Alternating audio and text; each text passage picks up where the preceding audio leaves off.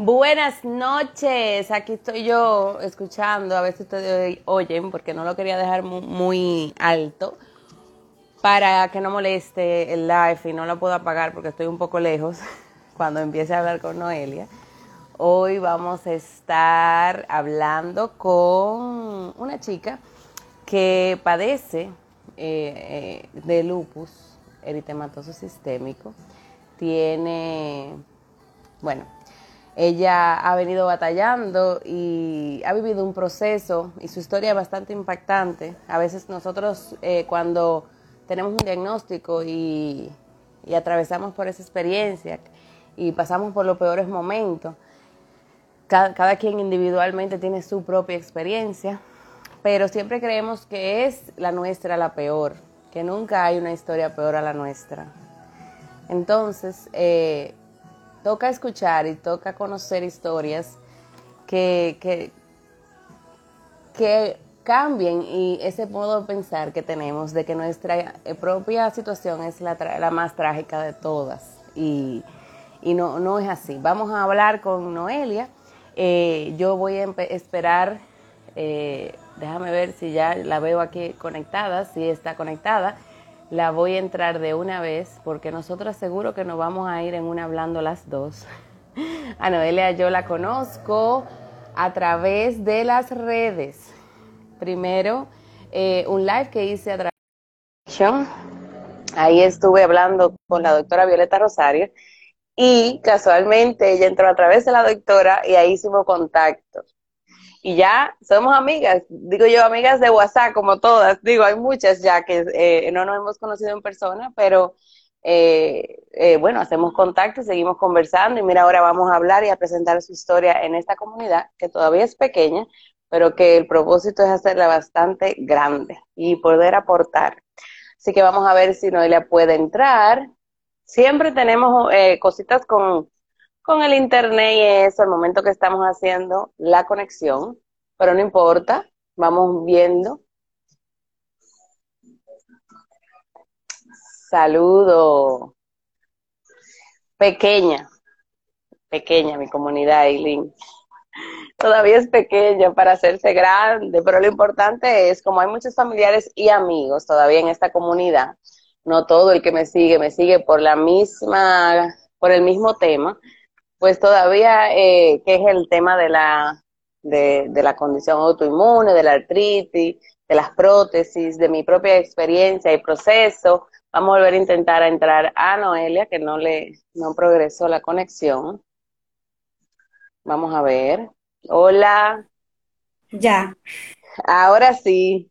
Aquí estamos. Bienvenida, Noelia. ¿Cómo estás? ¿Cómo te va? Bien. Qué bueno, qué bueno. Qué placer tenerte por aquí, que hayas aceptado contar tu historia aquí conmigo, hablarla. Y tú vas a ver que es súper nice, que vamos a durar un rato, que no vamos a querer terminar de hablar. Ya verás que es así. Ella está, un poquito Ah, no me escuchas Sí, yo te escucho, pero que se ve pausado el video. Vamos a ver, yo estoy conectada, vamos a ver si yo estoy bien, yo, yo estoy conectada bien. Vamos a intentar en el otro, aquí. Déjame vamos, ver. Vamos a ver, porque yo te veo perfectamente y te escucho perfectamente. Sí, yo te escucho, pero que, que por segundo se pone como si estuviera cargando y como que se pausa, pero se pausa tu video, el mío no, el mío ah, entiendo, ok digan los demás si me estoy cortando, si ella se también, si no se escucha bien lo que ella dice o se entrecorta también para ver cuál de las dos tiene la falla de conexión. Ustedes que están ahí en sintonía nos dejan saber. Ambas están perfectas, dice Gustavo. Pues vamos entonces arriba. Noelia, primero que todo, preséntate, di quién eres, de dónde eres y a qué te dedicas. Eh, bueno, yo soy Noelia Méndez, eh, soy dominicana, eh, soy arquitecta y, nada, llevo luchando con esto hace casi seis años, con el lupus. Ok. Sí. ¿Qué pasó antes de tu diagnóstico, Noelia? Cuéntame un poquito ahí. Antes, previo, previo a que ya tú supieras que tenías lupus. Bueno, previo a que a, mi diagnóstico de, lupus, yo era una, una persona muy sana, yo no me enfermaba, nunca me habían internado, nunca en la vida. Eh, ni cuando era niña, o sea, no me, no me enfermaba, o sea, no era una niña enfermiza. Sí, eh, yo recuerdo que yo hacía constantemente, hacía fiebres, eh, se me, eh, las amígdalas a veces, a veces me salían algunas como, como llaguitas en la boca, pero se, me, se me curaban, se me curaban solas eh, también me salían muchos abscesos en, la, en el cuerpo, lo que, lo que llamamos nacido ciego, me salían mucho. Pero eso era todo. Eso era todo. Te estoy hablando, o sea, de mi, de mi infancia y eso, y, mi juventud. Pero eso era todo y... No había una incidencia que tú fueras una niña enferma, no había algo que te haya dado así de relevancia pequeña, nada. Eso de las amígdalas, no sé en el caso de, siempre lo mencionas los médicos cuando te van a diagnosticar, es una pregunta que te hacen muy seguido, me pasó a mí también. Pero más o menos eh, antes, previo ya, porque me, me, imagino, no sé si recibiste tu diagnóstico de una vez o cómo fue el proceso. No, no, no fue, no fue seguido. O sea, eh, todo, yo digo que todo, que el detonante fue la muerte de mi mamá. Eh, mi mamá falleció y entonces ahí, eh, poco después que mi mamá falleciera, yo estaba iniciando mi proceso de tesis. Eh, entonces, eh, luego de eso, yo recuerdo que yo comencé primero a tener problemas con el sueño. no, no conciliaba el sueño o no dormía durante la noche completa. Em, con muchas palpitaciones, mucho dolor. Entonces, eh, yo recuerdo que también yo como que olvidaba los sitios donde yo estaba, o sea, sitios que yo frecuentaba muy a menudo, como la universidad, yo, yo soy estudiante de la UAS, yo soy egresada de la UAS. Entonces, esa puerta por donde yo llegaba y salía todos los días. De repente, un día, yo llegaba ahí, a ese lugar, a esa puerta, y no sabía dónde estaba. No sabía, mi mente se nublaba y no sabía dónde estaba. Desorientada totalmente.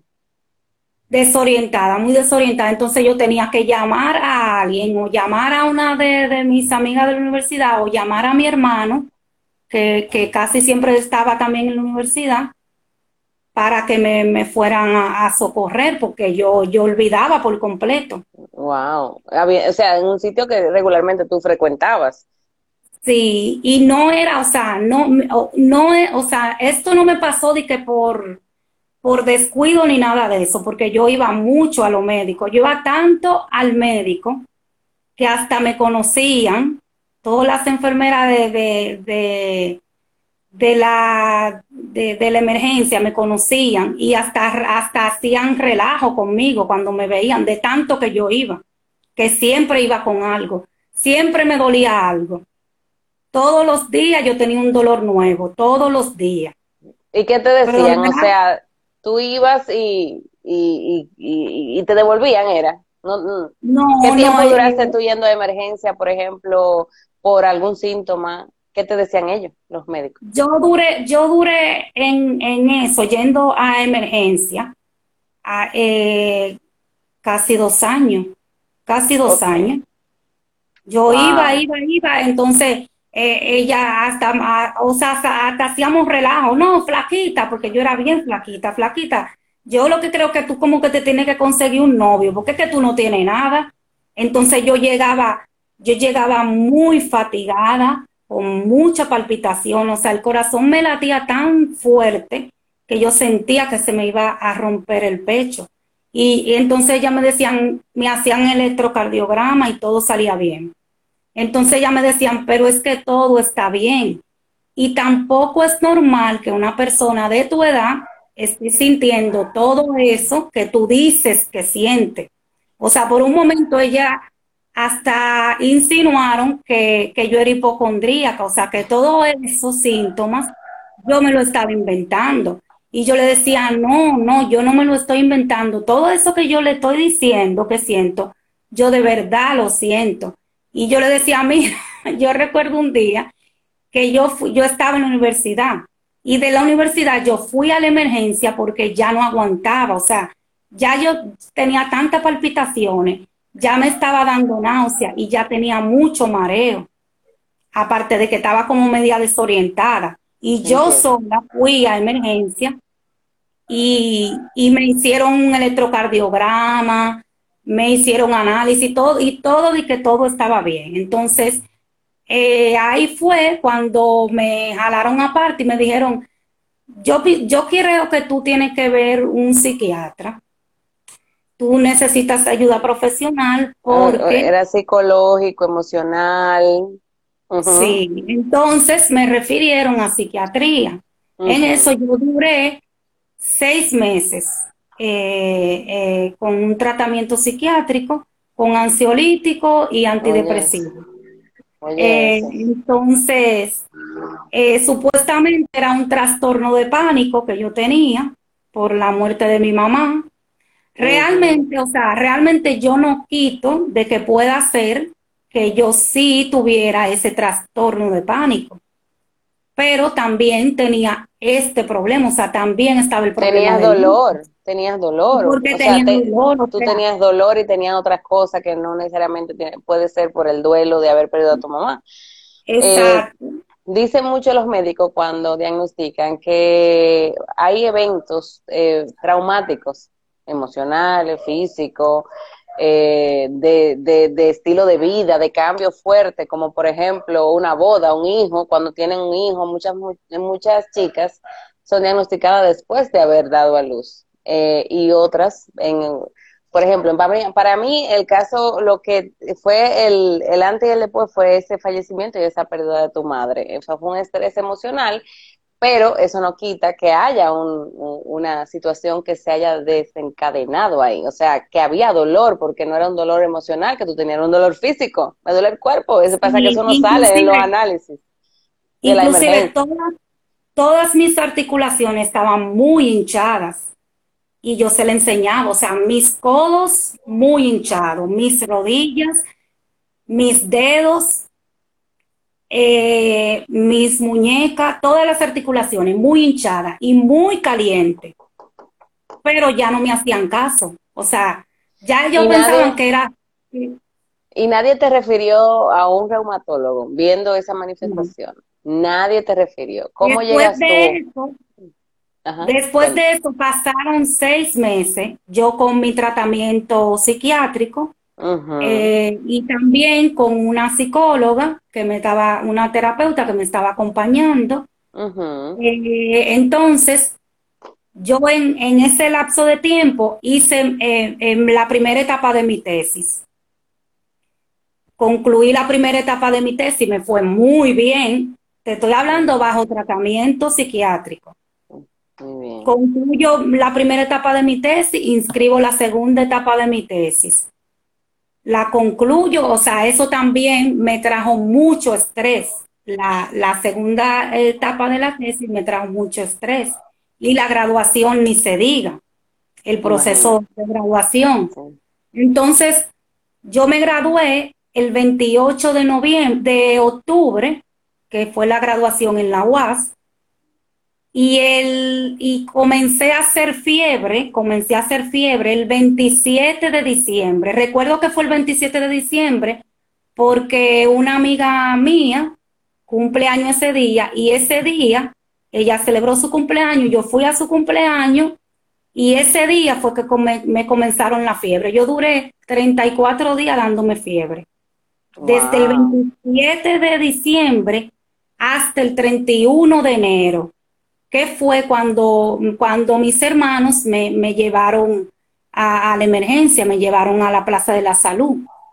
Pero en esta ocasión te llevaron, no fuiste tú por voluntad, te llevaron. No, no, porque ya, ya, o sea, ellos me llevaron por las condiciones en que me encontraron en la casa, que ya yo estaba convulsionando, y aparte de eso, ya yo decidí que ya yo no iba a ir a médico.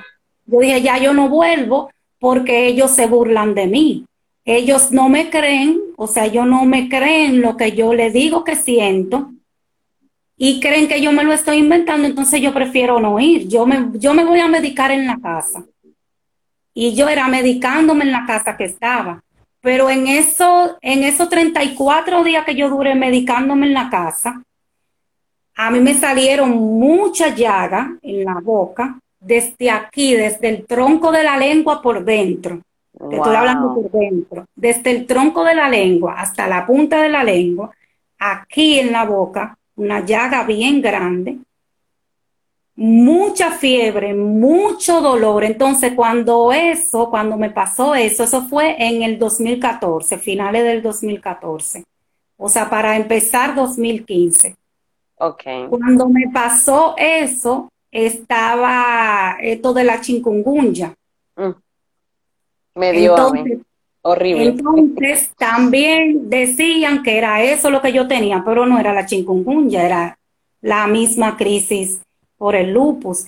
Eh, yo cuando yo cuando yo cuando mi hermana y mi hermano me llevaron a la emergencia, o sea, fue porque ya me encontraron convulsionando, o sea, yo estaba en mi casa y mi hermana me estaba llamando y al yo no contestar, ella llamó a una vecina para que fuera a la casa a ver, o sea, a ver qué sola en ese momento?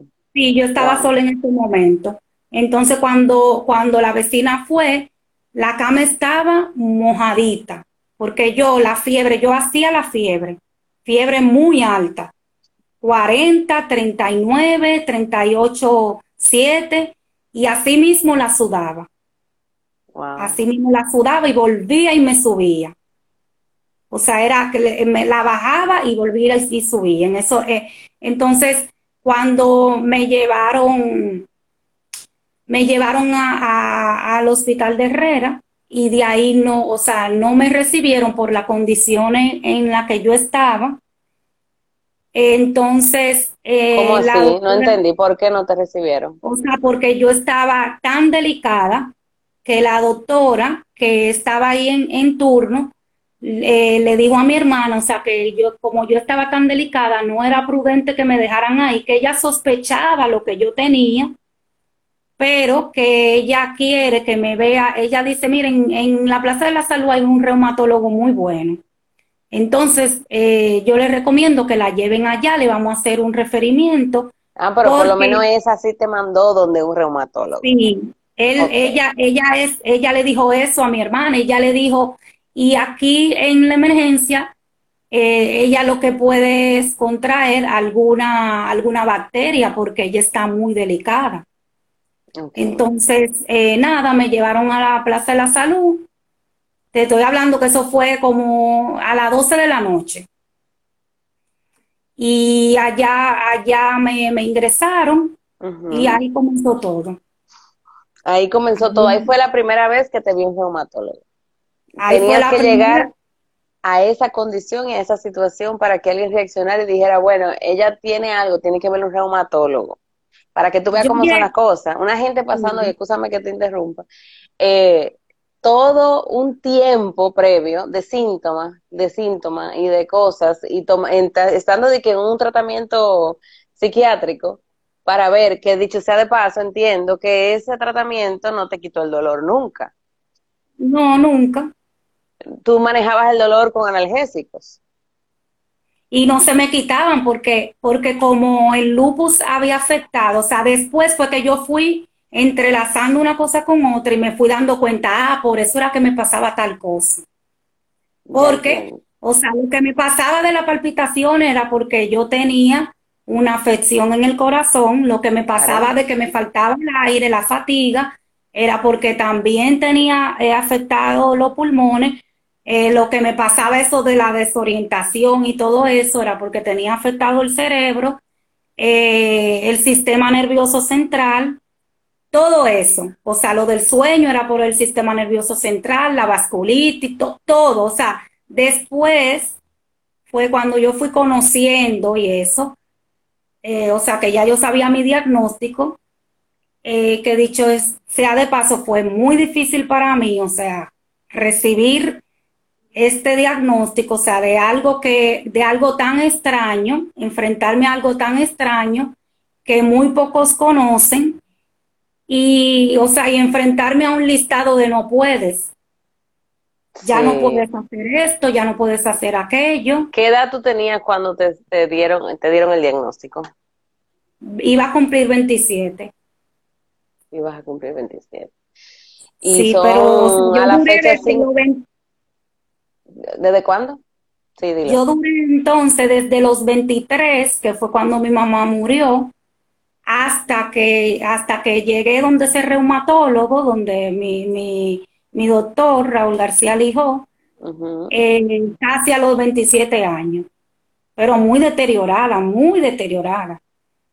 Yo, a mí me tuvieron que hacer una transfusión de emergencia, dos pintas de sangre, porque tenía eh, eh, la plaqueta en 68 y el hematócrito en, en 6 o sea, ya, ya yo estaba lista casi.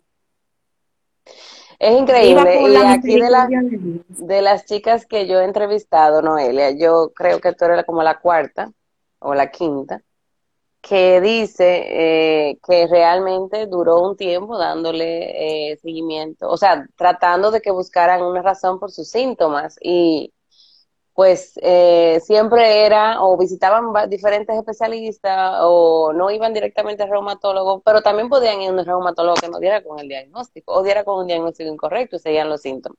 Eso puede pasar porque, ¿verdad? O sea, hay veces que eh, las enfermedades se pueden confundir una entre otra cuando son autoinmunes, o sea, se, tienen síntomas parecidos, pero hay, hay veces que te dan un diagnóstico, te tratan y todavía no hay mejoría. Siempre es bueno buscar una segunda opinión o qué sé yo, o sea, siempre es bueno. Yo, gracias a Dios, eh, cuando empecé con mi eh, artritis, recuerdo que fui donde un ortopeda, porque a mí lo que me dolía era un hombro, yo pensé que era una bursitis.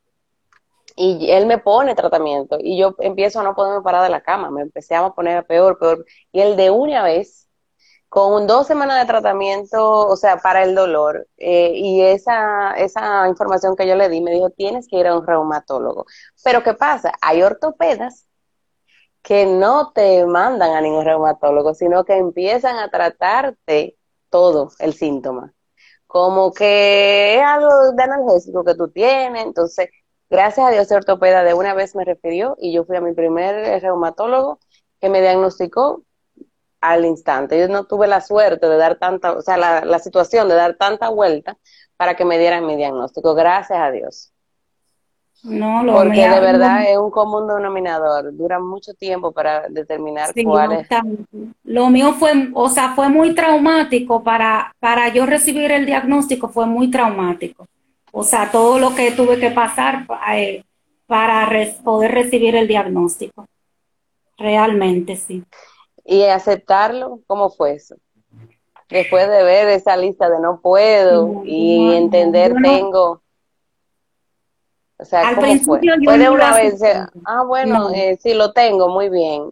Eh, tenías 27 años, o sea, ¿cómo fue para ti ese proceso? Al principio, o sea, el que me ve ahora, que me ve muy risueña, muy, muy recuperada, muy haciendo chistes y todo eso, y no conoce el antes, eh, o sea, no, me pregunta o sea, que como, ay, pero mire, ¿cómo tú lo has logrado? Y eso realmente no fue nada fácil para mí y no lo acepté de una vez, no lo acepté. Eh, de hecho, o sea, fue tan duro para mí que yo lo que quería era como buscar, estaba tratando como de buscar un culpable de por qué me pasó eso. O sea, yo quería, yo, yo hasta pensé, eh, contrale, pero ¿por qué, ¿por qué mami nunca me llevó al médico? ¿Por qué ella nunca me llevó al médico? Para que se dieran cuenta que yo, que yo tenía esto. Entonces, era tan tal que yo buscaba el culpable y ahí mismo yo me respondía. O sea, yo decía, no, porque que verdad no se iban a dar cuenta, porque que ni siquiera yo me di cuenta, porque yo también iba al médico y ellos no se daban cuenta. Y no llegaste a eh, pensar que fue porque tú lo provocaste en algún momento, o sea, que tú te portaste mal, algo hiciste con tu salud, comiste algo mal. No llegaste a pensar o, sentir culpa porque yo, me lo merezco. no, yo traté como de, le, pregunté al doctor, a, a García Lijo, que de hecho el primer día que, nos conocimos, cuando él me dio el diagnóstico, que me, me, me, tiró e, ese tablazo así de ahí a ahí, que yo me quedé, y, y, yo duré, o sea, yo duré llorando ese día entero, llorando, entero, pero llorando desconsoladamente. Y él hasta se fue y dijo, no, yo no voy a poder hablar con ella, yo me voy porque yo no quería, o sea, yo no quería hablar con él, yo no lo, yo no lo podía ni ver. O sea, porque yo, porque yo hasta él lo quería culpar de lo que yo tenía. O sea, yo le decía, como que porque me llevaron allá, me diagnosticaron eso, y eso es algo que no tiene cura, o sea, eso era, era algo que yo, Dios mío, yo no me quiero ni acordar de ese día. Eh, pero ya luego, o sea, yo fui asimilándolo poco a poco. Eh, no recuerdo el tiempo que pasó, o sea, no, no te voy a decir, ah, no, yo duré, yo tardé un año para asimilarlo, porque no realmente no recuerdo. Pero sí, eh, eh, la primera etapa de luego de mi diagnóstico sí fue bien difícil, fue bien, bien duro, porque al yo estar tan deteriorada y eso, me fui deteriorando más y más. Eh, aparte de que los tratamientos que me ponían no me, no me estaban haciendo nada, o, y me lo tenían que estar cambiando constantemente porque no estaban dando resultados. Eh, y duré prácticamente en ese lapso de tiempo como dos años que en cama, que con ese dolor, un dolor insoportable, insoportable, que no, es que yo no lo sé ni explicar. Yo le decía a Raúl cuando yo llegaba al consultorio, a mí me duele hasta el alma. Hasta el alma me duele. A mí me, es que a mí me dolía hasta que me toparan. Wow, hasta la piel, seguro. Lo que yo sentía era como un dolor, pero como un dolor caliente. Yo me sentía quemándome. fiebre. Sí. entonces yo sentía la planta de los pies, yo sentía como si estuviera pisando eh, carbón. Un ardor insoportable. Muchas palpitaciones. Yo no tenía paz durmiendo porque cuando yo, cuando yo ponía la cabeza en la almohada, yo escuchaba el corazón latir de tan fuerte que latía. Wow. Y era, eso era asfixiándome. Las uñas se me cayeron todas por una vasculitis, todas las de la mano y la de ahora que me están saliendo. Ahora que me están saliendo las uñas, pero yo, y no me dolían, se me iban, tú ves como cuando uno se pone uña acrílica, que se te cae una uña y tú te la quitas así yo, me quitaba la, yo me la quitaba así, las uñas. Wow. No, botaba sangre ni me dolían.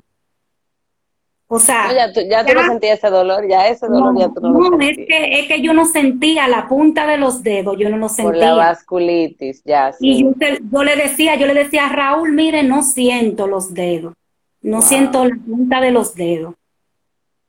Y no los di, verdad, yo no los sentía perdí todo el pelo eh, luego del, del tratamiento de la quimio. Y nada, entonces después de eso, eh, yo recuerdo, ah, yo también sangraba por la boca y por la nariz, sin dolerme nada. En ese proceso ya de tratamiento con la quimio, ¿te pasaba eso? Sí. Ok. Entonces, sin contar los síntomas eh, que, después de la quimio, o sea, los síntomas que con que uno dura los tres días, eso con, los síntomas.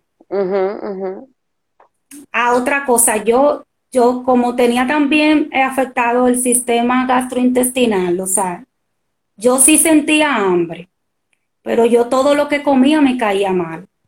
Me, me, me causaba, me, me, me daba mucha náusea lo que comía, o me caía mal, y si lograba comérmelo, porque yo soy de buen comer, el que me conoce lo sabe, si lograba comérmelo, o sea, yo me lo comía, eh, me lo comía obligado, pero cuando me caía en el estómago una acidez horrible, inmediatamente me caía en el estómago, mucha acidez me daba. Y nada, eh, después en ese transcurso pasaron dos años, yo me recuperé, milagrosamente. ¿Cómo, cómo comenzó la, la, recuperación de ese cuadro? Porque, verdad, vienen otras historias que tú vas a compartir, que es lo que has venido viviendo hasta ahora. Pero ¿cómo te recuperas? ¿Cómo sales de ese cuadro eh, de, de, de, no poder comer, de eso que estaba... Eh, tú duraste dos años en cama. Sí, cuando me, cuando me atacaba ese dolor fuerte era que no me podía ni parar. El dolor de cabeza era tan grande que yo sentía que me estaban dando como electroshock, como si me tuviera, porque era dolor de cabeza, pero como con corriente. Yo sentía dolor de cabeza con corriente. A mí me han hecho eh, resonancia magnética en todo el cuerpo. Yo tengo mucha resonancia magnética hecha. Y, o sea, también eso era porque tenía afectado también el cerebro. Entonces yo tenía afectado casi el 70% de, de, mis órganos. Yo tenía afectado el cerebro, corazón, pulmones, eh, articulaciones, la piel, eh, el sistema nervioso central, eh, las, la, el sistema gástrico. El, sistema, gastrointestinal. Entonces, lo único que no tenía afectado era, era los riñones y la médula. Entonces, eh, para, para contrarrestar los, lo, eh, eh, lo, de la, lo de la artritis reumatoide, que hice, hice una crisis de, artritis, y para la vasculitis, mi doctor decide ponerme metotrexato. Okay. Eso fue lo único que me quitó el dolor. Yo me hizo daño, es verdad, me hizo daño en los riñones y en la médula, pero yo amé ese medicamento porque fue lo único que me quitó el dolor. Wow. Y no duré nada usándolo. Yo duré usándolo como dos meses. Casi ¿Y dos nunca usaste en ese momento, combinado con el metrotexato, no te pusieron eh, cortisona en todo ese proceso que tú has contado? Sí, Sí, me ponían cortisona, me ponían, me ponían cortisona, me ponían también, eh, eh, yo tomaba prednisona, yo tomaba, ¿cómo que le decimos? Eh, esteroide, o sea, esteroide, oral, esteroide oral, y cuando hacía crisis muy fuerte, que me internaban, entonces me lo ponían endovenoso, pero te estoy hablando dosis muy altas muy alta, dosis muy altas. Y ni así se me quitaba el dolor. O sea, lo único que me quitó el dolor a mí fue el metotrexate. Pero me lo tuvieron que suspender, pero corriendo. Porque entonces me, me causó una, me estaba causando una insuficiencia renal eh, y, me, y me causó problema en la médula. Entonces, eh, yo no podía orinar. O sea, por eso, por eso del metotrexate, no podía orinar. O sea, yo orinaba, era con dolor, pero mucho dolor. Yo sí sentía deseo de orinar, pero no, no, no botaba nada. Era como, como, una espumita, era. Ok. sí, entonces. O sea, lo único que te alivió, que te quitó los dolores de tanto tiempo ya teniéndolo, a pesar de todo el tratamiento que te estaban poniendo, fue el metrotexato, pero te trajo otra, otra secuela, te trajo otro, otros temas. ¿Qué además de, eso de los riñones te, causó? No, fue eso y, en la médula, en los riñones y en la médula. ¿Cómo se llama la parte de la médula que te, que te, te dejó? O sea, ¿cómo es que se llama el diagnóstico? a una mielitis transversa, una ¿Qué provoca? Mucho dolor en la columna, en las piernas. Eh, en la columna tú sientes dolor, pero es dolor como punzante, que como dolor, yo sentía como que me clavaban algo en la, en la columna y sentía mucha, mucho corriente, mucha corriente en la columna. Entonces en, la, en los pies y en las piernas, mucho dolor, la sentía muy entumecida, muy pesadas, con mucho calambre, muy acalambrada y muy hinchadas. Okay. Entonces eh, se dieron cuenta, o sea, que era una militis transversa. Eh, fue hace un año que nos dimos cuenta que era, que era eso, que era una mielitis transversa. La mielitis es una inflamación en la médula, en la médula espinal. Y eso no es algo que se mantiene en el tiempo, eso se recupera. Luego que te, eh, o sea, eh, se te desinflama y no hay síntomas.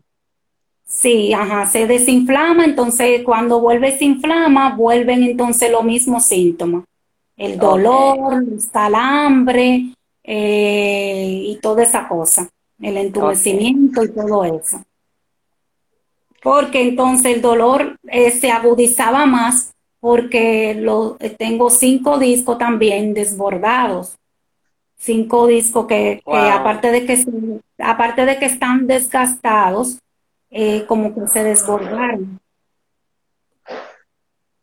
Luego de eso, Noelia, de luego de todo eso, eh, ahora mismo, tu situación actual, eh, ¿cuál es? ¿Qué ha pasado en este año, por ejemplo?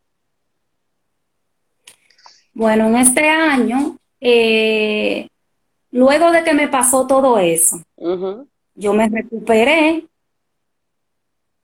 Gloria a Dios, gloria al Señor que me levantó de esa cama porque, o sea, después de Dios, yo le debo la vida a, Raúl, a Raúl y a Urbáez.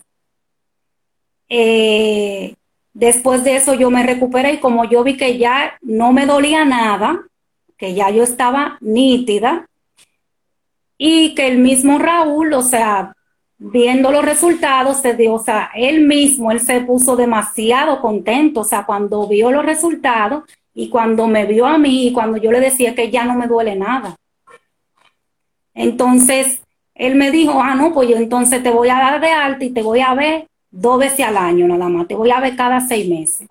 Pero discúlpame, déjame hacerte una pregunta. Cuando se desaparecen todos los síntomas, ¿qué fue lo que, o sea, eh, fue con el metrotexato? ¿O él te lo retiró y luego te puso otra cosa cuando tenías la mielitis? Me, lo retiró, entonces me, tuvieron que, comenzar otra vez quimioterapia. Con y ahí fue que te trajo mejoría. Ajá. Después de eso, después de, después de, primero me dieron ocho sesiones en la primera etapa, cuando me diagnosticaron a la primera vez, o sea, los dos primeros años que yo duré en cama. Después de eso, me tuve una mejoría, pero muy, muy leve, algo muy leve. Me ponen el metotrexato, entonces después suspenden el metotrexato y otra vez quimioterapia. Entonces ahí eh, fueron ocho sesiones más, pero solo me llegaron a dar cinco porque me recuperé. Eh, o sea, fue, fue muy... No necesitaste más. Exacto. Entonces, después de eso, yo decidí irme, irme a hacer un, máster y me fui a España y hice, y, y duré un año y medio. Yo llegué, yo tengo aquí ya un año y diez meses que llegué. Wow, qué bien. O sea, yo me fui, hice un máster Duré un año y medio, te digo que allá no me dio ni gripe. No sentiste ningún síntoma, nada, nada. Nada, nada, nada. Ya a todo a toda mi compañera le daba gripe con los cambios de temperatura. Cuando pasaba de una temporada a otra, a mí nunca me dio gripe. ¿Pero llevaste algún tipo de tratamiento allá? ¿o no? Sí, yo me llevé todo mi tratamiento de aquí. Yo me llevé Raúl me, me hizo las, las indicaciones del, tratamiento que yo llevaba aquí, entonces yo me llevé gran cantidad de aquí, me la llevé, entonces cuando se me acabaron allá, yo la seguía comprando, pero que también allá yo tenía un reumatólogo. Ok. pero como quiera yo la seguía comprando y como quiera yo llevé muchas de aquí que todavía me quedaban. O sea, durante... Tú sabes, antes que tú sigas contando, a mí me pasa mucho que, bueno, eh, yo he tenido este año una mejoría considerable, pero cuando yo tengo una, alguna crisis o voy a hacer algún viaje, pues yo no sé por qué, si, es psicológico en, ese en esa parte. Dice mi hermana, en calidad de vida, España es España, la verdad es que uno a veces cuando desconecta, digo yo, de la rutina o vive otras experiencias, digo yo, no sé, uno experimenta alguna mejoría, no es que uno deja los medicamentos ni uno deja el tratamiento, pero no hay esas crisis. Y nada, quise hacer el comentario porque sí lo he, experimentado en algunos de esos vacaciones que uno hace, un viajecito, uno como que no, como que, como que el cuerpo mejora. No sé, será que uno sale del estrés, porque esto se agudiza cuando estamos muy estresada, pero entonces luego vuelves, ¿verdad? Y tan pronto volví, ahí comenzó todo otra vez. ¿Y por qué no te quedaste en España viviendo? Eso, me dice, eso me dice mi médico. ¿Por qué, no, te, quedaste? No, realmente, realmente eh, eh, allá hay mucha calidad de vida, el sistema de salud muy bueno, los médicos no me gustaron. No, Honestamente, no, no me gustaron. O sea, no indagan tanto como los médicos de aquí. A que tú veas. Mira, yo se lo digo a mi médico, yo se lo digo, yo le digo, mire Raúl, usted ve todo esto que me está pasando ahora y este nuevo diagnóstico con el que no, nos encontramos ahora, allá, no se hubiese, allá no se hubiese descubierto, porque allá los médicos le dan mucha larga a la cosa, mucha larga. Yo sé que allá, allá no te consultan, es muy raro que un, que un especialista te vea, siempre es en, emergencia que te ven. Digo, según me cuentan unas amigas que, una amiga que vive allá, que no es, no es tan como pareciera allá eh, el sistema de salud como, bueno, en Estados Unidos no se puede decir que es lo mismo, porque hay una gravedad y de una vez ellos te buscan la vuelta eh, cuando tuve emergencia, pero en España es como más, es, más lento el proceso. Sí, sí, es, es más lento. Inclusive hasta para las analíticas que yo me la hago siempre tres días antes de yo ir a ver a mi médico. Allá no, allá no te la entregan tres días antes y ni te la podía hacer tres días antes. Entonces, ¿de qué vale que yo lleve unas analíticas de un mes? Que me, la, que me tomaron una muestra de hace un mes. Cuando en, en, de, cuando en tres días o en cinco días tu sistema puede cambiar, algo puede cambiar en ti. Claro. Claro. Entonces llegaste aquí, ¿qué pasó? Bueno, cuando llegué, eh, cuando llegué aquí, eh, todo, todo con el lupo estaba bien, estaba totalmente controlado. Porque tan pronto yo llegué aquí, yo de una vez me fui donde mi médico. Yo voy donde Raúl, eh, llevo mis analíticas y todo estaba bien. O sea, todo estaba tan, o sea, él me hizo la prueba serológica y todo eso, y todo estaba tan controlado que hasta, que hasta parecía que yo ni tenía nada, ni tenía lupus. Que tanta que él mismo, él mismo me dijo, no, pero es que, es que ya, es que ya tú estás bien, es que ya, ¿y para qué tú sigues viniendo? Me decía. Ya no siga viniendo, pero él me lo decía, era, era en broma, él me decía eso, relajando. Entonces él me dijo, bueno, como ya como ya todo el lupus está controlado y eso, vamos a ir bajando la dosis lo más de todo, lo más que se puede, entonces vamos a ir eh, eh, quitándote algunos medicamentos, quitándote a ver, la, o sea, la reacción que, que tiene tu cuerpo. Vamos a ir quitándotelo poco a poco, pero no se te puede quitar de golpe, vamos a ir bajando la dosis. Y así lo fuimos haciendo. Entonces él me dijo, y, y, nos vamos a ver cada seis meses. Nos vamos a ver cada seis meses porque, porque ya todo está controlado. Y, pero si en esos seis meses pasa, si en esos seis meses te pasa, te pasa algo, tú entonces eh, tienes que venir.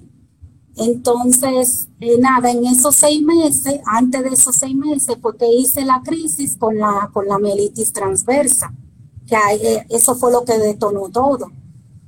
Eh, Comencé con el dolor, el dolor. La mielitis fue después de España. La mielitis fue después de España. Sí, la, ajá. Ok, ok. Sí, la mielitis fue después de España, que comencé con ese dolor fuerte, eh, los calambres y todo eso. Entonces, eh, de repente, voy caminando y de mi propio pie, como que tropiezo, como que se me falló la pierna izquierda. La arrastré. O sea, cuando la fui a levantar para caminar, yo iba en la calle caminando y me iba a caer, porque cuando fui al, cuando fui a dar el otro paso con la pierna izquierda, esa pierna no me respondió. Ok. Entonces como que me medio tropecé, pero seguí caminando normal. Y bien, después, al otro día, entonces, pasé esa madrugada completa eh, muy congestionada. Congestionada, horrible. Entonces, aparte del dolor tan fuerte, eh, es que si me sentaba... Pero el dolor ahí era en, la columna también. Sí, en la columna, en la columna y en las piernas. Entonces las piernas muy hinchadas, mucho calambre, mucho dolor. Eh, muy, es, que, es que no la podía casi ni levantar porque me pesaban y casi no la sentía.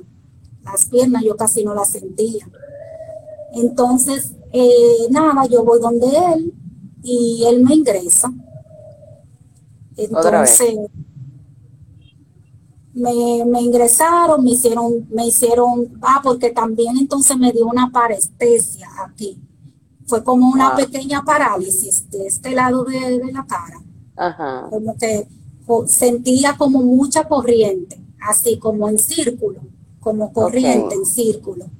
Ajá, entonces era una parestesia, entonces él me, me, manda a emergencia en una ambulancia y entonces nada, ahí comenzaron a hacerme tomografía, que el, ecocardiograma, eh, resonancia, todo me lo hicieron ahí en la emergencia. Pero eh, Raúl, tú sabes cómo es Raúl, que desde que, que Raúl es el doctor House, que él te ve, tú le dices lo que científico. y él te dice eso Yo no lo conozco, yo no lo conozco como médico, nunca lo he tratado, pero sí, sí he oído que él es medio científico. es muy, muy, muy, muy especial. Sí, es que desde antes de, desde antes de que salieran los resultados de la de la resonancia que me hicieron en la columna, él lo dijo. Él dijo, eso es una mielitis es una mielitis, él lo dijo. Y cuando salieron los resultados, entonces... Sí, porque por la sintomatología o, lo que tú le expresabas de síntoma, el médico debe saber más o menos, pero eh, realmente, eh, digo yo, no necesariamente tiene que ver el estudio, ya cuando el médico escucha síntomas, más o menos hace una relación. Ahora, dime cuándo llega el carcinoma. Bueno, después eh, me dan de alta, eh, me, mandan a dar terapia, él me manda a dar terapia. Entonces, en ese transcurso de yo estar dándome la terapia, yo le estoy diciendo, Raúl, yo siento demasiadas palpitaciones muy fuertes y casi siempre por la madrugada que me dan y, siento mucha opresión en el corazón, yo le decía. Aparte de que me siento muy fatigada, me siento cansada, me siento cansada, le decía. Eh, entonces él me dice, vamos a hacerte un, ecocardiograma porque tenemos mucho que no te monitoreamos a ver cómo anda eso. Eh, me hace el, me hace el, ecocardiograma, entonces en los resultados salió lo que siempre sale, que, que o la cardiomegalia Y aparte de eso sale que tengo una regurgitación mitral, que eso es la, válvula mitral no estaba cerrando. Entonces, yo le decía, yo me siento como que me asfixio por, por raciones de segundo, como que yo, yo, yo hacía como así, como que me asfixiaba, pero era por eso, porque la válvula se supone que abre, expulsa la sangre y para que se riegue en el cuerpo entero, entonces vuelve y cierra, para que la sangre no se devuelva. Entonces, como se quedaba abierta, la sangre se devolvía y me causaba como, así yo por, por raciones de segundo, yo como que me asfixiaba. Entonces él me dice, vete corriendo donde Padilla, que es mi cardiólogo, y llévale esos resultados. Yo voy donde el cardiólogo, entonces eh, el cardiólogo eh, ahí me, me manda a hacer todo, me, manda a hacer la prueba de esfuerzo, me pone el holter, eh, todo, me, manda a hacer todo. Toda, Y entonces me manda a hacer unas analíticas. Aparte, ah, aparte de eso, cuando, cuando me daban esas palpitaciones, aquí, ahí se me llenaba como una bolsita de aire. Ahí. Wow. Ahí que me palpitaba, que yo sentía que me palpitaba algo ahí y yo se lo enseñaba al cardiólogo. Yo decía, mire, mire, yo siento que me palpita algo ahí y no me duele, pero siento que es como un aire, que, se me llena eso de aire. Entonces, nada, él, me, él cuando salen los resultados, él me pone en tratamiento para, para controlar eso, para controlar lo de la, lo de la válvula mitral. Eh, duré en tratamiento tres meses. Como no hubo mejoría, él entonces dijo, yo quiero que te vea un, creo que le dicen electrofisiocardiólogo, que es, que es un cardiólogo más que, que, que analiza el corazón más a profundo, que ahí entonces se da cuenta si es un problema, eh, o sea, si es que hay que operar o no.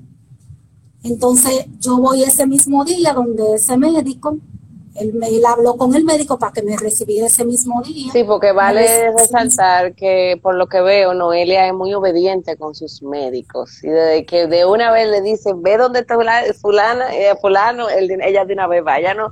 Si tiene el tiempo, de una vez resuelve. Y eso es muy bueno como paciente, porque a veces que uno se descuida y, nada, deja que la cosa para después o cuando para cuando tiene tiempo y vienen las complicaciones. Que tú las has tenido, tus complicaciones, independientemente de la de ocuparte de ellas. No ha sido por descuido, no ha sido, ni por, descuido, mío ni por descuido de lo médico. No, situación, cosas que pasan en la vida.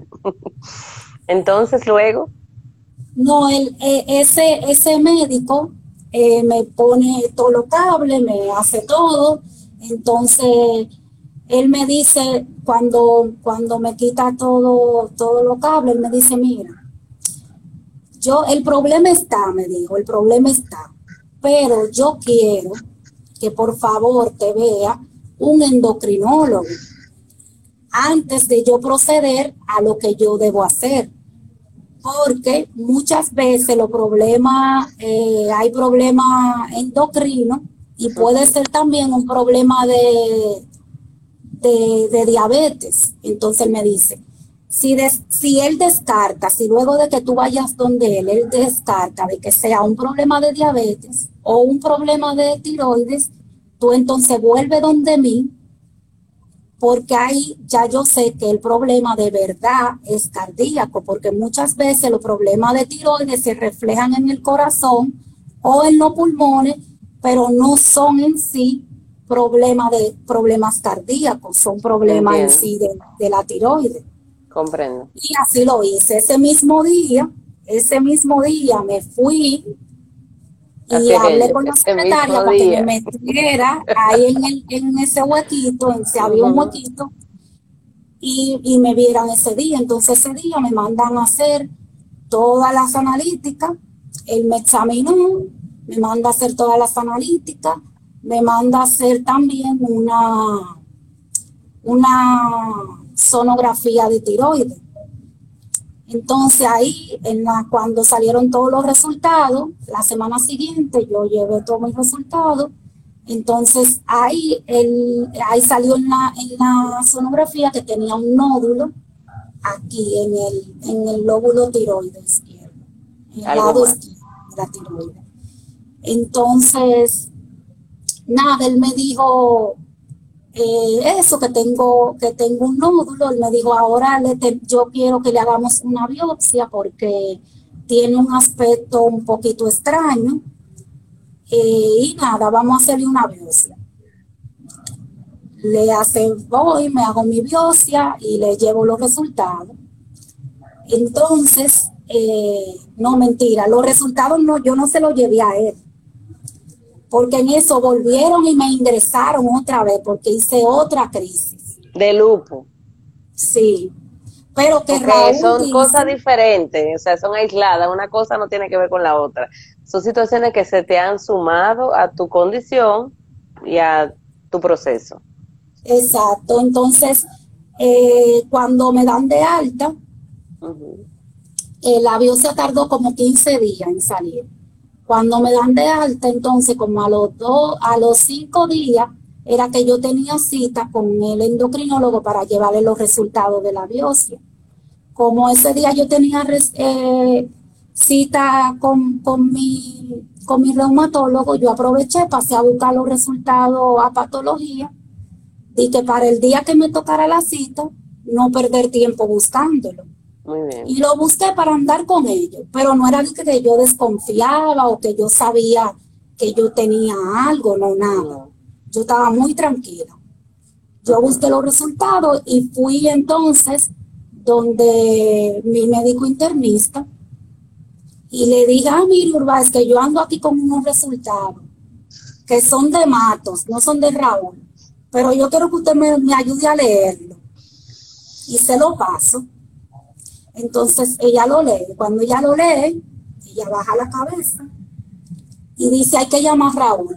Y coge su teléfono y llama a Raúl. Y le dice, mira Raúl, que yo tengo aquí a Noelia, que anda con unos resultados de una biopsia y, entonces dice, es un carcinoma. Yo me quedé fría. Entonces eh, él le dijo, ah, bueno, eh, ayúdamela ahí, eh, acompaña la patología y dile que me le hagan una inmunohistoquímica y cuando terminen ese proceso, mándamela para acá, que yo quiero hablar con ella. Y así lo hicimos. Entonces, nada. Eh, Entonces había un carcinoma ahora. Había un carcinoma ahora. a otra cosa que tenías que enfrentarte. Sí, entonces a todo, a todo lo del lupus, lo de, lo de la mielitis transversa, lo de la vasculitis, entonces ahora se, se unió esta nueva lucha, eh, un carcinoma.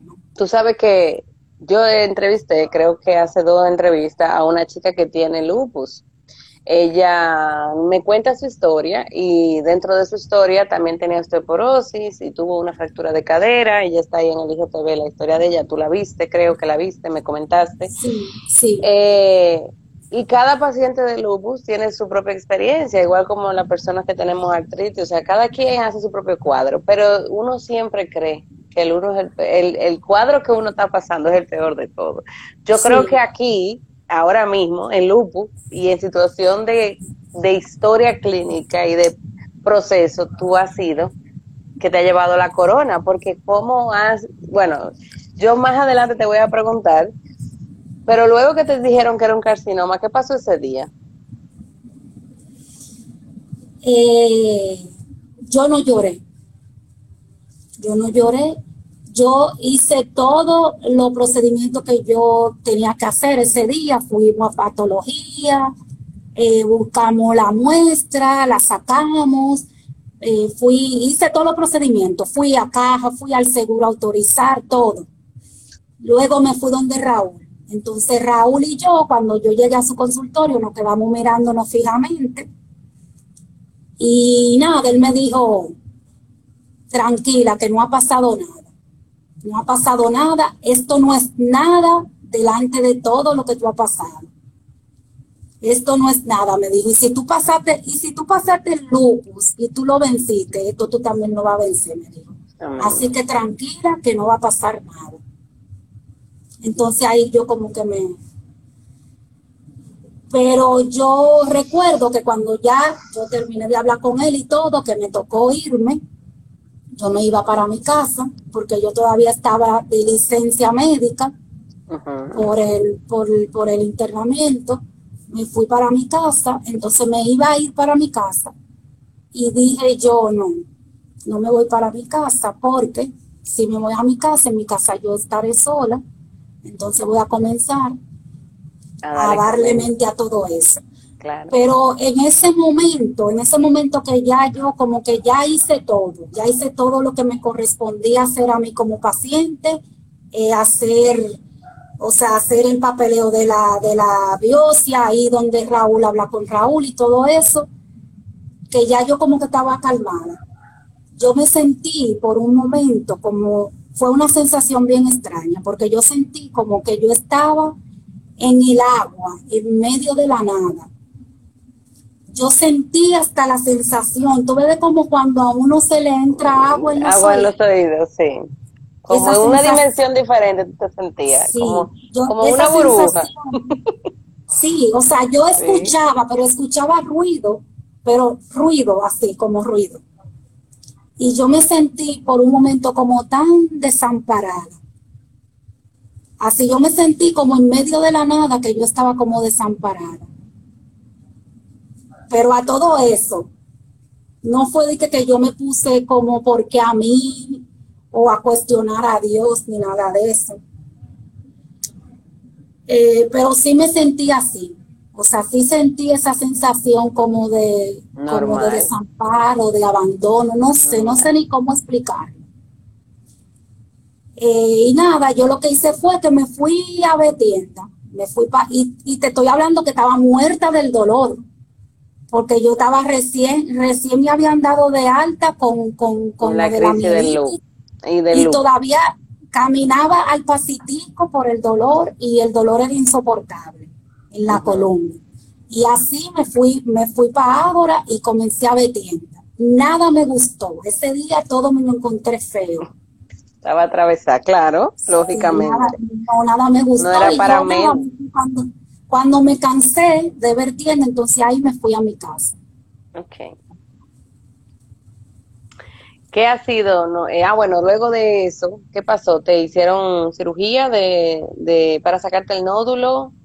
Sí. ¿Te dieron terapia? Eh, ¿yodo, ¿Yodo radioactivo o no, no? No, el yodo todavía no me lo han dado.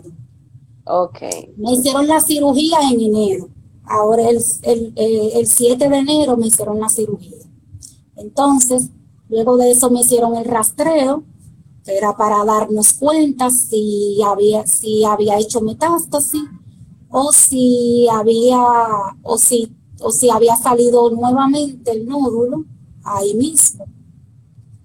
Entonces, eh, gracias a Dios no había metástasis, pero sí encontraron muchas células malignas ahí mismo donde me, donde me estirparon el, el nódulo. Okay. Entonces, eh, me ponen la cita para el yodo. El yodo me tocaba el 19 de marzo. Entonces. Pandemia, COVID. Ya estaba aquí. El, de pandemia. Llegó la cuarentena.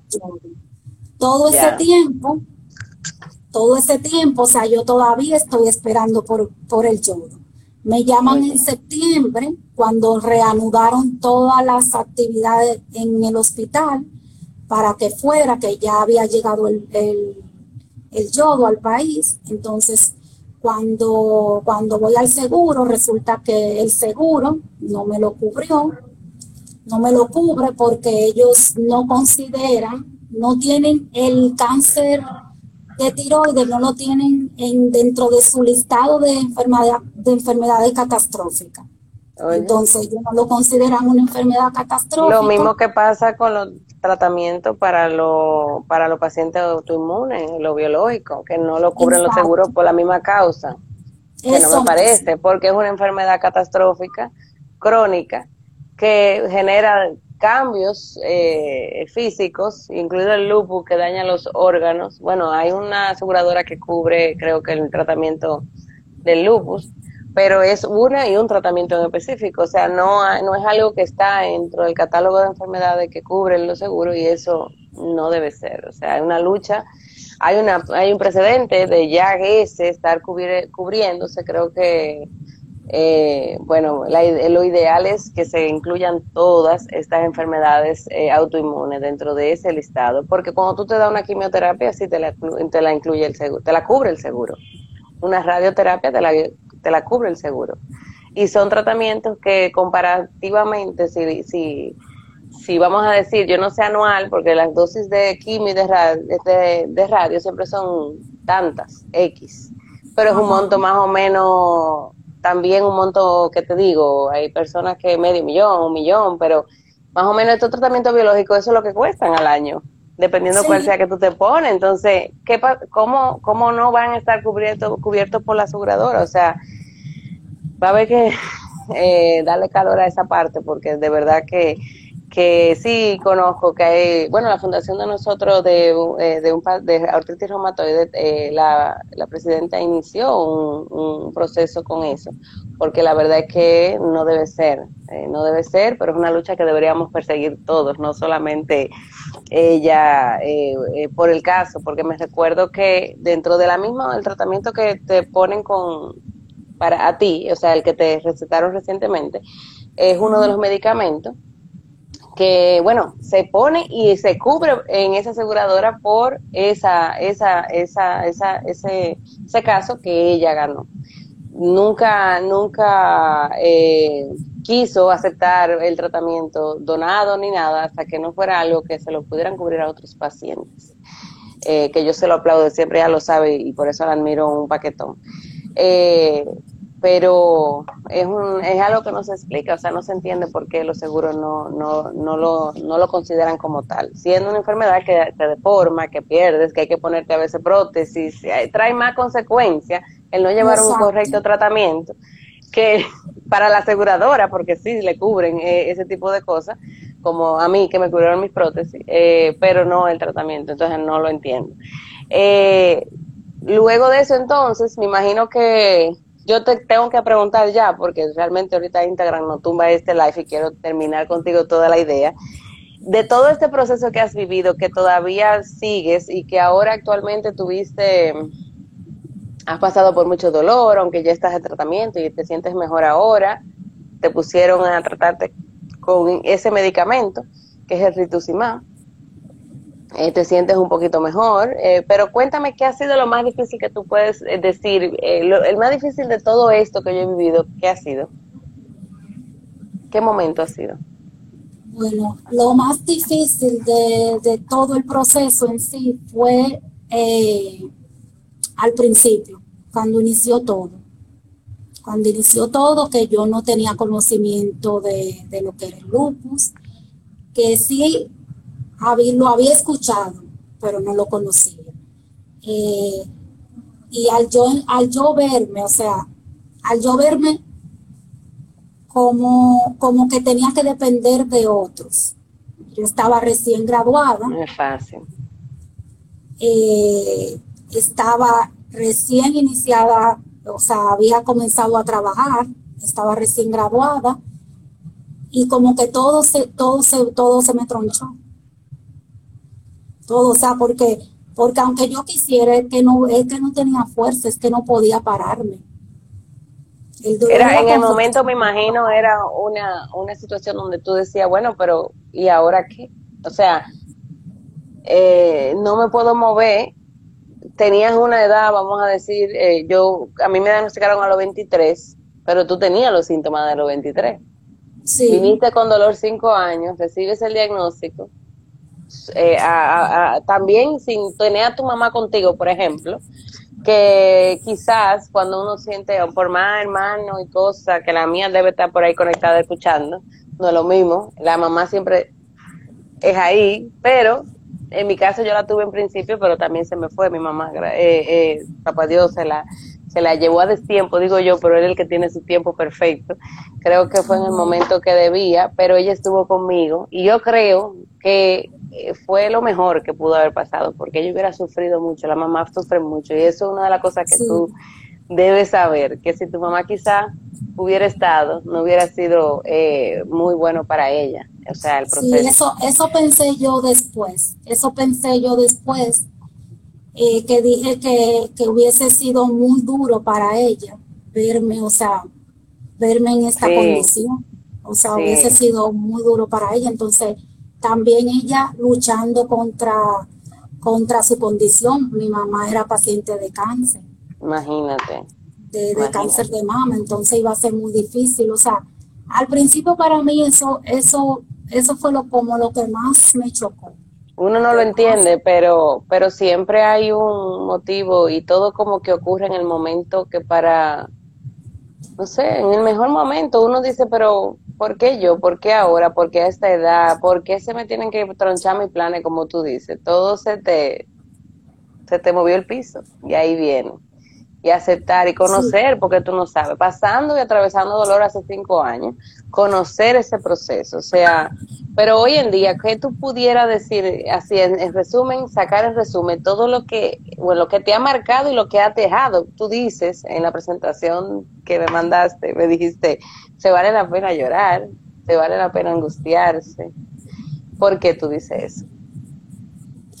Bueno, porque, o sea, yo pienso cuando, cuando me preguntan que, o sea, que, que cómo es, que no entienden cómo, cómo yo siempre estoy así de buen ánimo y cómo yo siempre estoy haciendo cuentos, que como yo siempre estoy eh, contenta y eso, no siempre fue así. O sea, no siempre yo estuve así y no siempre yo estuve de buen ánimo y no siempre lo acepté porque al principio yo no lo aceptaba. No lo aceptaba y estaba en rebeldía con Dios, que era mucho peor. Correcto. O sea, porque yo, yo entendía que todo eso que me estaba pasando era un castigo. Era, o sea, era un castigo de Dios para mí. Eh, gracias a Dios, gracias a Dios, y a su divina misericordia, que aún yo estaba en rebeldía, Él en su divina misericordia tuvo misericordia de mí, me levantó de esa cama.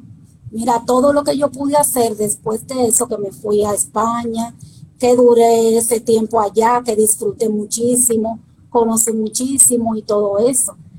Eh, nada, yo le digo a la gente que, que sí, que, que, se vale, que se vale llorar, que se vale quejarse, se vale frustrarse, se vale también sentir impotencia, eh, se vale sentirse agobiada, angustiarse. Yo, acá, yo todavía me angustio, yo me angustio cuando, cuando me pasan ciertas cosas. Pero yo lo que digo que, que uno lo que no puede es permitir quedarse en el piso. O sea, así mismo como tú te permites llorar y te permite angustiarte y te permite desesperarte, porque en cierto modo uno se desespera, oh, porque uno sabe si, si, yo lo estoy haciendo todo bien, ¿por qué me sigo sintiendo mal? Entonces, eh, yo digo eso, uno lo que no puede quedarse en el piso. O sea, así mismo, con, así mismo como yo me angustio, me desespero y lloro, Así mismo yo agarro, me paro, me sacudo el polvo y sigo para adelante. ¿Y qué te motiva? O sea, ¿qué tú te aferras en la vida que, que además de la vida misma, entiendo yo, porque todo el que quiere lucha con una enfermedad, no lucha, convive, porque cuando luchamos con una enfermedad se siente como que es una lucha de un enemigo. Si uno no trata, uno si no, uno no acoge su diagnóstico como parte de su vida, como parte de uno, sin necesidad de entender que tengo que sanarme de eso o tengo que luchar con eso, entonces se mantiene, es un estrés para ti el hecho de, tú sabes, tengo una condición que tengo que liberar, tengo que ganar una, una guerra, vamos a decir. En, en este caso, yo entiendo que, que hay que aceptarlo y interiorizarlo y entenderlo como parte de la vida de uno. O sea, no llevar una contra al, a la enfermedad, porque eso no... Eso es lo peor.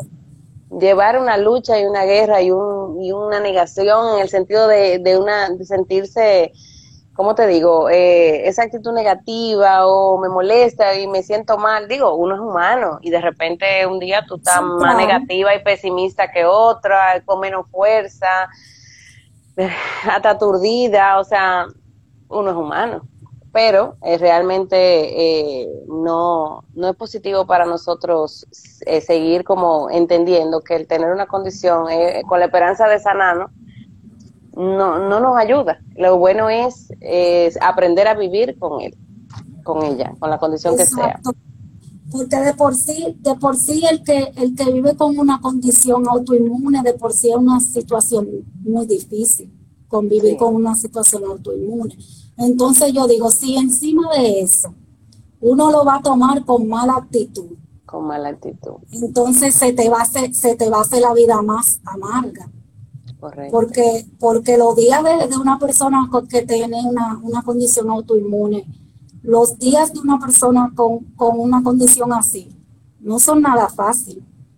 Eso es un dolor constante. No son nada Eso es que tú tienes que, que, aprender a convivir con tu dolor.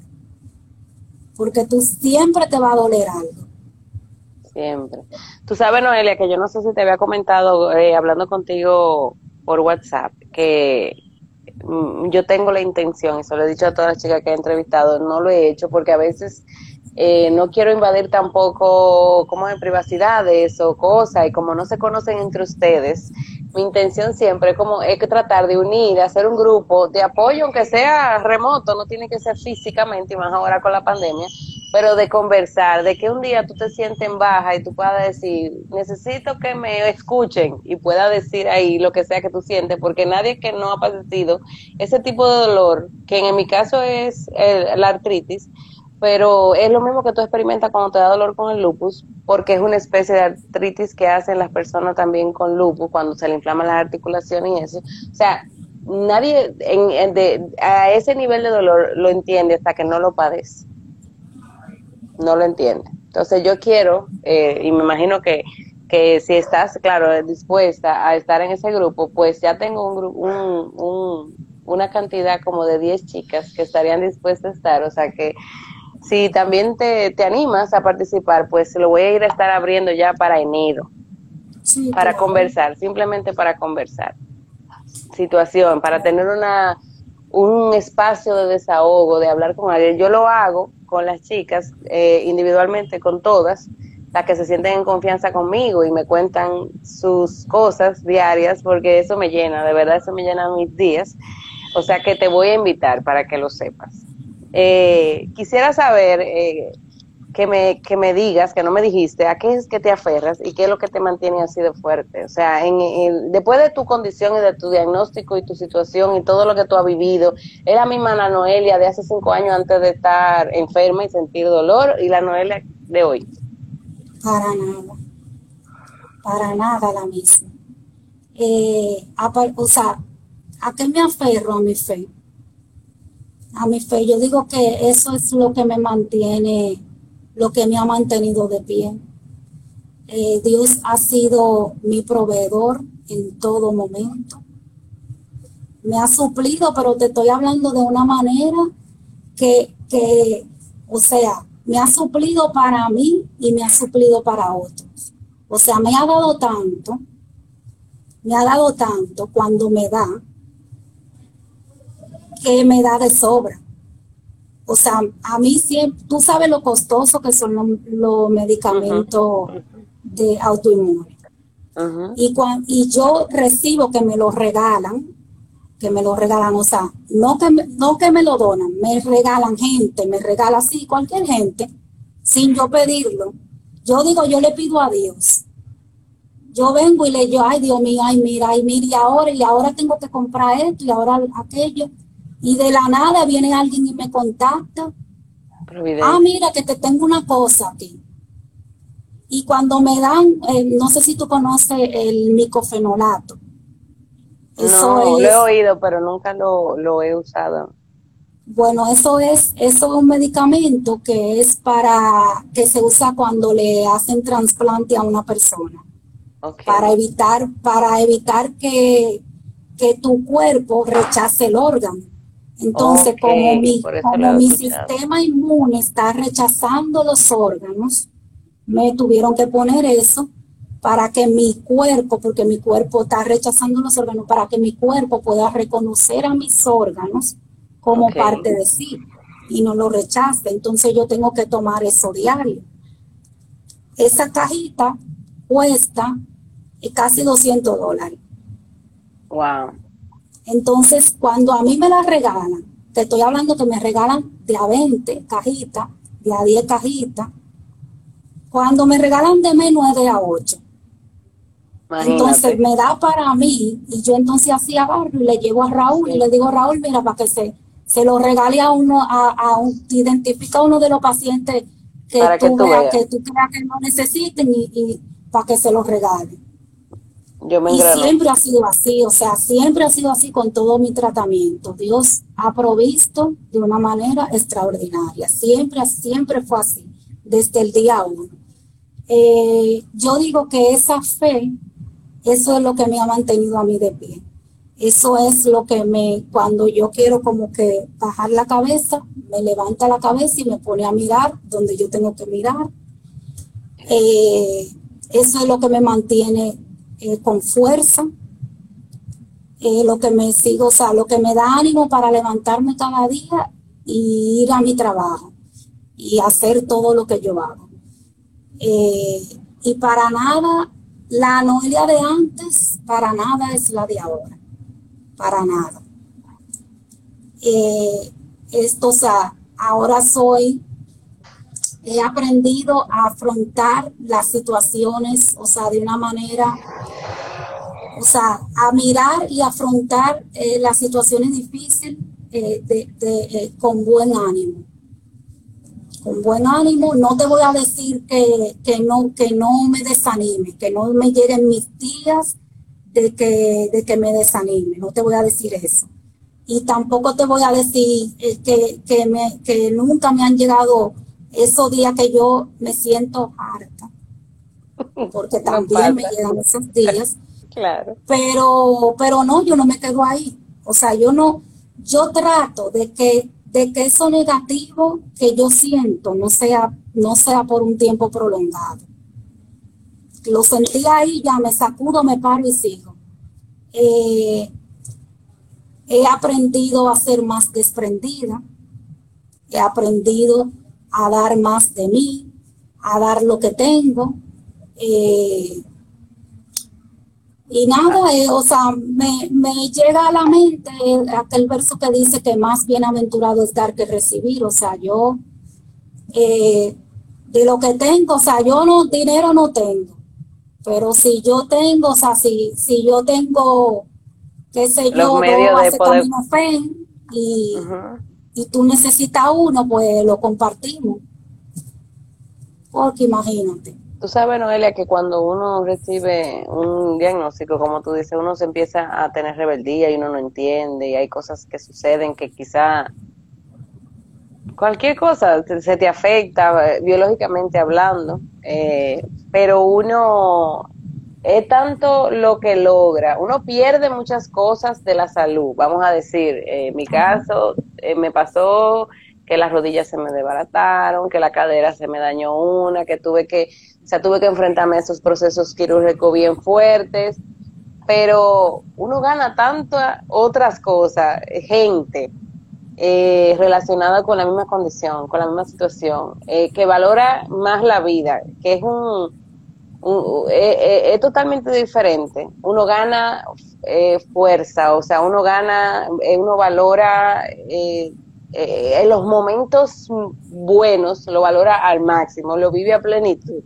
Uno dice, bueno, hay momentos malos y esos momentos sobrepasan, o sea, sí, muchas veces sobrepasan la paciencia, la fortaleza física, y ahí entonces uno se aferra y uno dice, te lo entrego, porque no hay más esto es lo que hay él padeció más cuando lo clavaron en la cruz, nosotros estamos padeciendo un dolor Y hay medicamentos, él no sintió nada, a él no le dieron nada cuando se lo subieron allá arriba y le clavaron la mano. Entonces, eso es lo que yo siento. Cada vez que yo paso por crisis, que le he tenido bien fuerte, eh, y no, no solamente la sufro yo, la sufre mi esposo, la sufre mi familia, mi papá, todo el mundo.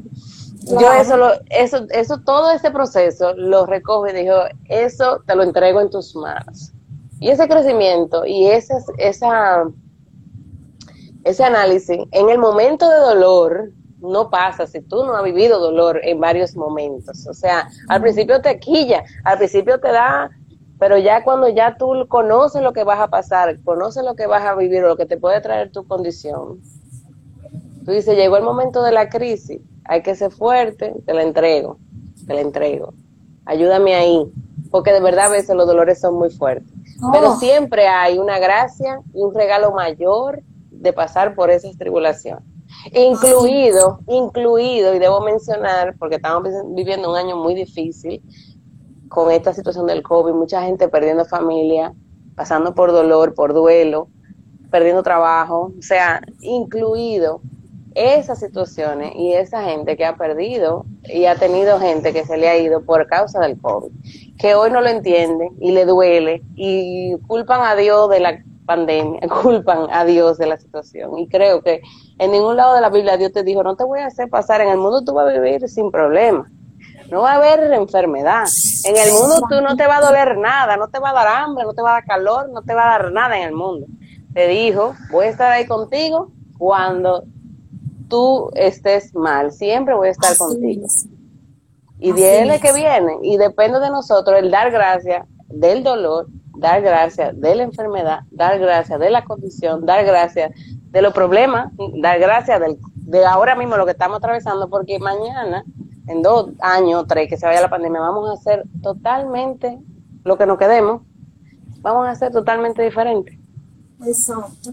Tiene que haber un cambio es que realmente, o sea, la misma, eh, eh, en, la, en la Biblia hay un verso que, que dice, que dice a sí mismo que, es de gratitud, que yo lo he cogido para mí desde que comencé este proceso, que dice, o sea, dad gracia en todo, en todo, en todo, no por todo, o sea, en todo tiempo, dar gracia, aprender a dar gracia, o sea, ser capaz de dar gracias a Dios en todo momento. O sea, un corazón, yo digo que, que un corazón agradecido, como que abre la mano de Dios para seguir obrando a tu favor. O sea, tú sabes que lo que en medio de un dolor, tú dar gracias a Dios, no por tu dolor, sino en medio del dolor. O sea, yo te doy gracias, Señor, porque yo sé que en medio de esto, tú estás. Tú estás y, o sea, por eso fue que yo decidí dejar a un lado la rebeldía con Dios. Pero normal, esa rebeldía es normal, con a todos nos pasa. Que mucha gente dice... No, no, yo sé que eso es normal. No, eso normal. Yo sé que eso es normal, pero hay gente que hay gente que se que se empecina y, y, y, y como que, que, el pobre yo y que y ahí ahí en ese no, se quedan en la víctima exactamente. O sea, yo decidí ya dejar esa rebeldía y unirme a Dios y dejar que sea él que me lleve, porque que yo no tenía otra opción. No. O sea que no me quedaba de otra que hacerlo así. ¿Por qué? Porque es que me iba a ir peor.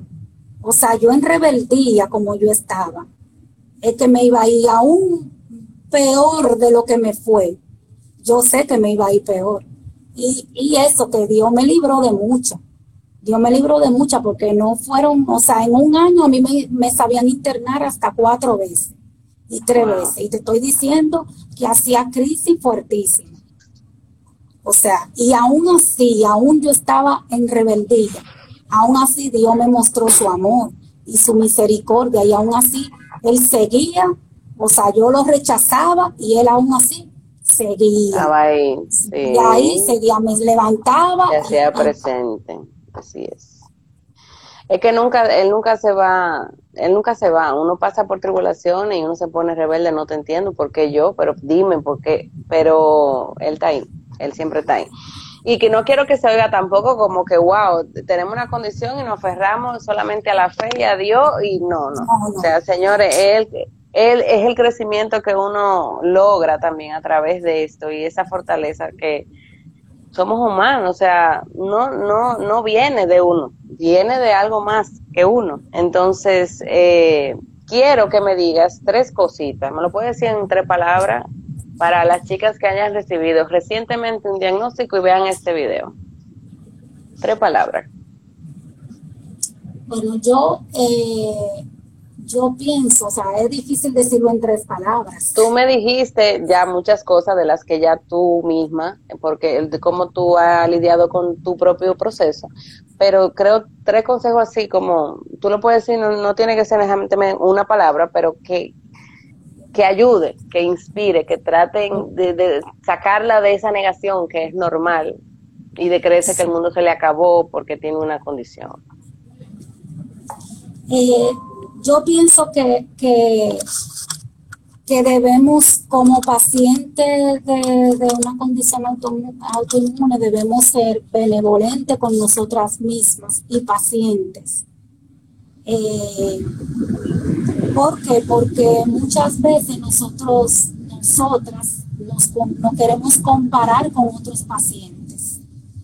Porque como supuestamente tenemos la misma condición, no queremos comparar de que, ah, que el fulanita tiene lo mismo que yo y mira, y no le está pasando esto.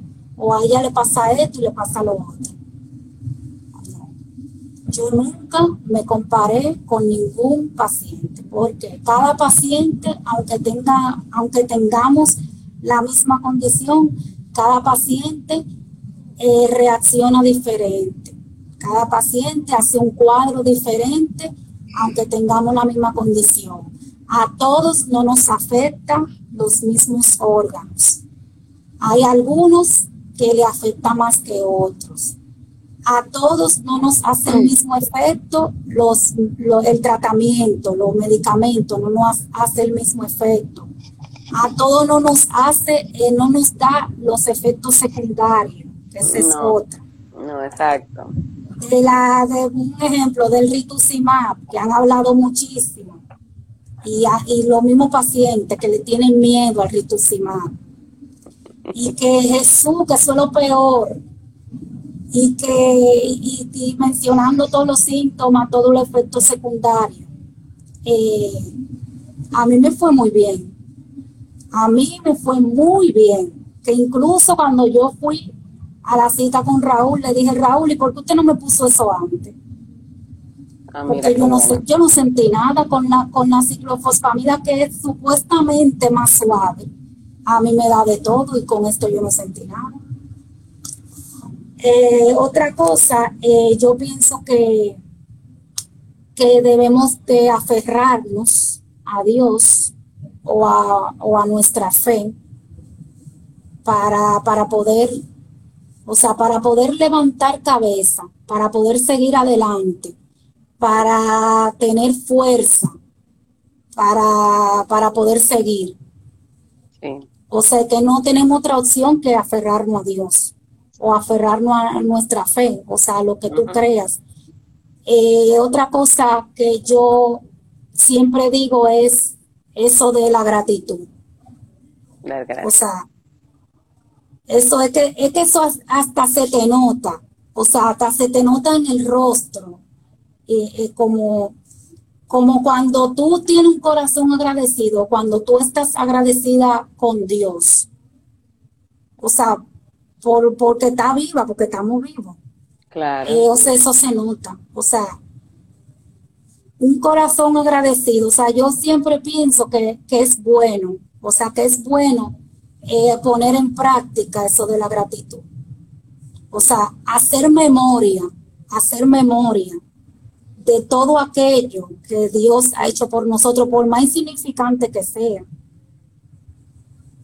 O sea, y tomar, y tomar, eh, yo lo hice como, como una práctica de, de escribir como, en, como si fuera un diario Mira qué bien. Como de las cosas que me pasan. Sí. Porque tú sabes que nosotros como, como humanos, en nuestra condición humana, somos, somos mal agradecidos por naturaleza. O sea, que Dios hace una cosa ahora mismo por nosotros.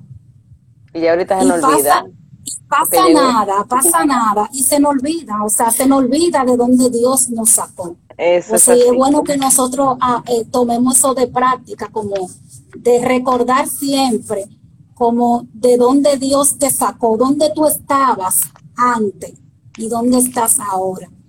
O sea que yo me pongo, yo me pongo hasta, hasta ver fotos de cómo yo estaba antes.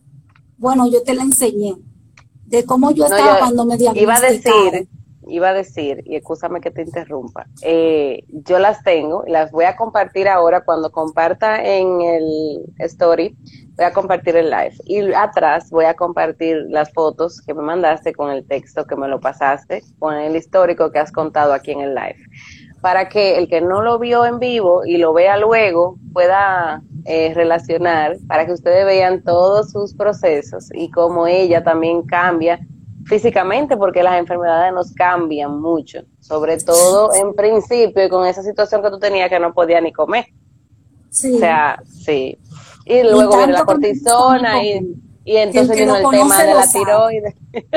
Mira, pero tú tienes muchos fans, porque yo estoy viendo aquí muchos comentarios Vamos a compartir algunos, espérate, vamos a subir un poquito ya para ir concluyendo, porque mira, Instagram parece que está dando cuatro, cuatro horas o algo de live, nosotros estamos aquí hablando quitada de bulla. Déjame ver, no puedo, no puedo subir mucho, pero, eh, a ver, dicen aquí que tú siempre has sido así, porque tu corazón es bueno, eso me imagino cuando tú estás, estamos contigo, Noelia, buena idea, ¿saben? Lo que se siente, le ayudan a desahogarse. Noelia, me unes a ese grupo cuando lo creen, ya tú sabes. Noelia tiene unos fans, señores.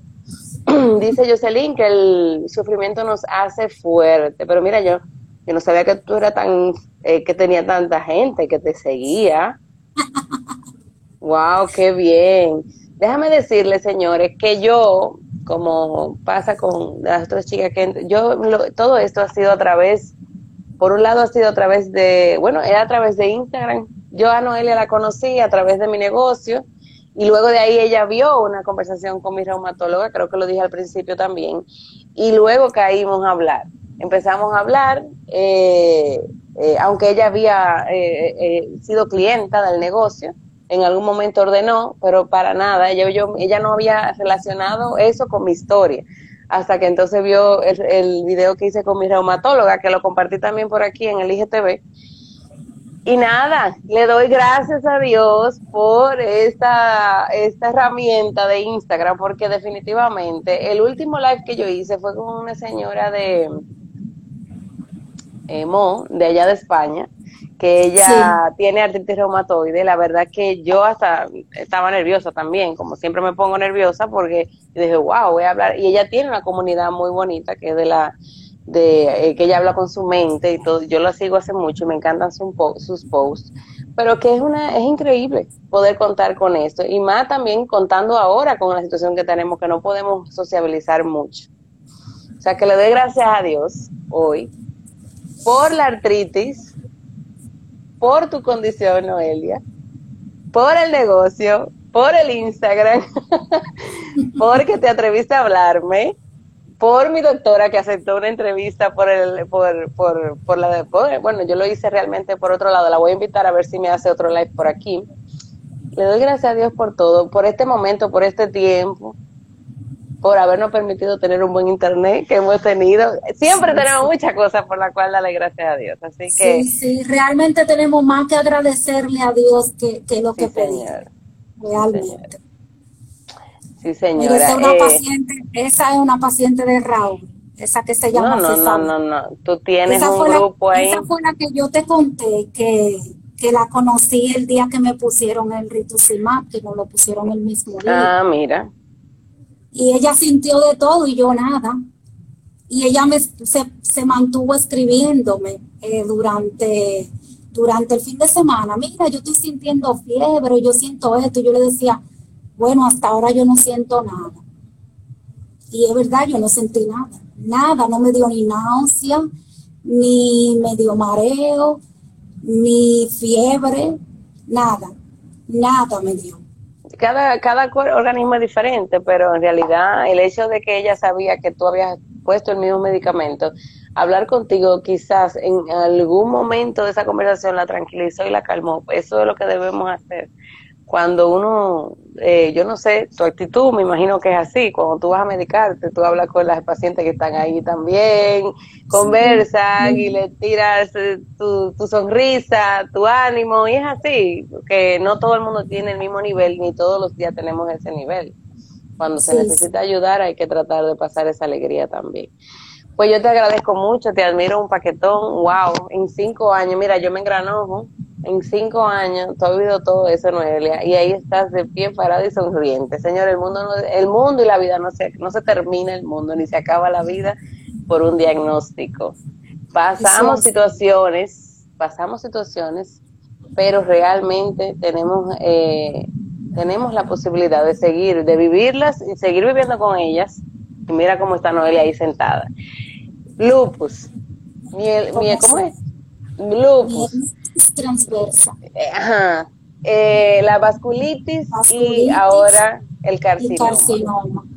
Y el camino sigue. Yo espero y pido a Dios que, que ponga control en todos los eventos que vengan en el futuro. Y te deseo que te mantengan en, sin dolor, porque eso es lo que deseamos todos realmente. Así que te agradezco mucho tu participación por aquí. Si quieres despedirte, decir algo, ya para para concluir. Nada, agradecerle a todos los que se unieron al live eh, para que para que escuchen para que escuchen mi historia y, nada y que de alguna u otra forma que esto les sirva para o sea que esto sirva para levantar a otros o sea para que otros vean que un diagnóstico nunca nos puede definir, que un diagnóstico, que cuando recibimos un diagnóstico, eh, la vida no se para ahí, que la vida continúa. nada, que debemos de tomar lo bueno de cada cosa, eh, levantar siempre la cabeza, mirar donde tenemos que mirar. Eh, y nada, siempre tomar, la, tomar de, lo malo tomar lo bueno, sacar lo bueno de lo malo y tratar de tomar siempre una buena actitud de, aquellas cosas no tan agradables y dolorosas que, nos suceden. Y nada, y mejor de ahí se daña, Noelia, mejor de ahí se daña, mejor de ahí se daña. Déjame decirte que no dije al principio del live que este live, yo el audio lo comparto en mi podcast, Oleada de Vida, por ahí yo estoy compartiendo los testimonios, a veces hago un episodio yo sola de cualquier cosa que me pase, que quiera compartir con las personas que me oyen por ahí. O sea que por ahí vas a estar, yo lo voy a compartir más adelante, te voy a poner tu episodio por ahí también, o sea que eh, nada, vamos a estar por todos lados con esta historia, a ver a quién toca en el momento, aunque sea una gente, hicimos el cambio. Sí, sí. bueno, aunque, sea, aunque, sea, una vida que, que, se toque, se hizo el cambio, eso cuenta. Pues que pasen una feliz noche, feliz noche a todos, gracias por estar ahí, le deseo un montón de bendiciones y nada, seamos felices siempre, como podamos mejor actitud frente a todo. Chao, chao, Noelia. Duerme bien. Gracias, Vanessa.